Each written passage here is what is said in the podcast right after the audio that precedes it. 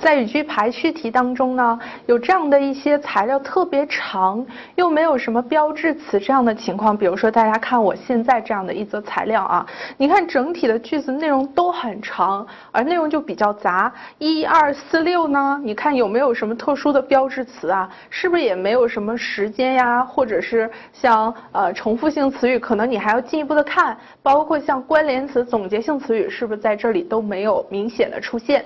而从这这个首句当中不能排除了，那同样也没有什么标志词可以去找，这个时候怎么办呀？我们可以去看一看行文脉络怎么去判断这一道题，我们一会儿再去详细说啊。首先来进行这个课程行文脉络的分析法。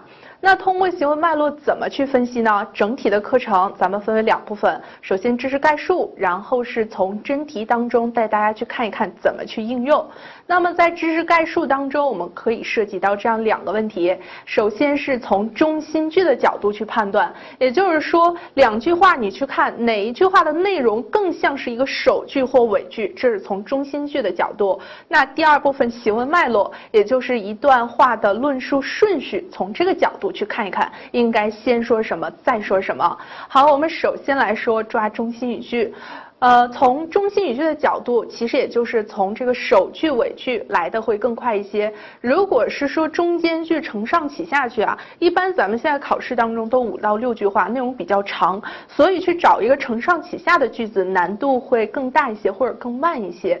当然，有一些特殊的材料，大家也可以从承上启下去去入手啊。但是绝大多数的题目，我们还是首句尾句考察的居多。那首先说一说首句，首句大家都知道了，第一句话。话可以有开门见山、开篇点题这样的功能。那么我们从内容上怎么去判断这句话是不是首句呢？比如说在这句话当中出现了背景的介绍。像随着什么什么的发展，某一个东西进入了人们的视野，随着这一个词就是很明显的一个标志。那么概念也可以在首句当中出现，也就是引出了一个新的概念或者说新的话题啊。比如说现在互联网技术日益重要，这是一个引出话题的句子，也就是介绍概念是可以的。那么观点就顾名思义了，上来引出自己的一个观点，这也是可以的。但是在结合真题的一个考察当中啊，它在排序题当中，第一句话我们出现背景或者概念这样的情况更多一些。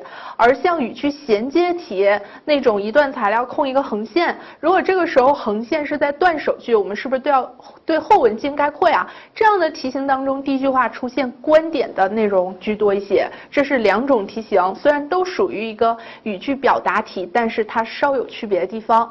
好，那尾句出现。什么什么样的内容呢？比如说，对于全文的一种总结，一种观点性的总结，或者说重申，是不是都可以啊？然后也可以出现一些对策，比如说我们应该怎么做，需要怎么做，需要应该，还有像只有才，只要就这样涉及到一个句。具体做法的问题，它可能和对策相关，也是给我们的一种提示的标志。那好了，其实，在整体的做题当中啊，大家可以把这样的两句话的内容去进行一个比较。那比如说，我们具体看这样的一个材料，首先看一下选项，一个是二，一个是五，这是咱们说从选项入手去看。那好，看一看二句和五句它有什么样的区别？二句随着我国经济的快速发展，国内能源消费。需求量越来越大，是不是有“随着”二字啊？这是整体时代背景或者是社会背景的一种介绍。好，再看一下五句：国际油价上涨、中东政治政局变化等因素都会对我国石油能源安全构成潜在威胁。这句话我们注意到“因素”这样的一个词语了吗？这是不是在分析原因啊？是为什么存在威胁？威胁啊！大家想想，原因的分析放在第一句话合适吗？我们说分析问题是不是应该处在中间位置啊？这本身和我们一会儿要讲的一个行文脉络也有关系啊。好，我们在。通过这两句话，是不是就判定清楚了？一个背景的介绍和一个原因的分析，应该是背景放在更靠前的位置，所以这道题直接可以秒杀答案，我们就选到 A 了啊。当然，如果你说你不确定的话，你可以再顺读一下。当你把这些方法灵活运用的时候，你就会慢慢觉得这些方法果然是很好用的，有的时候也就不再需要再去顺读了。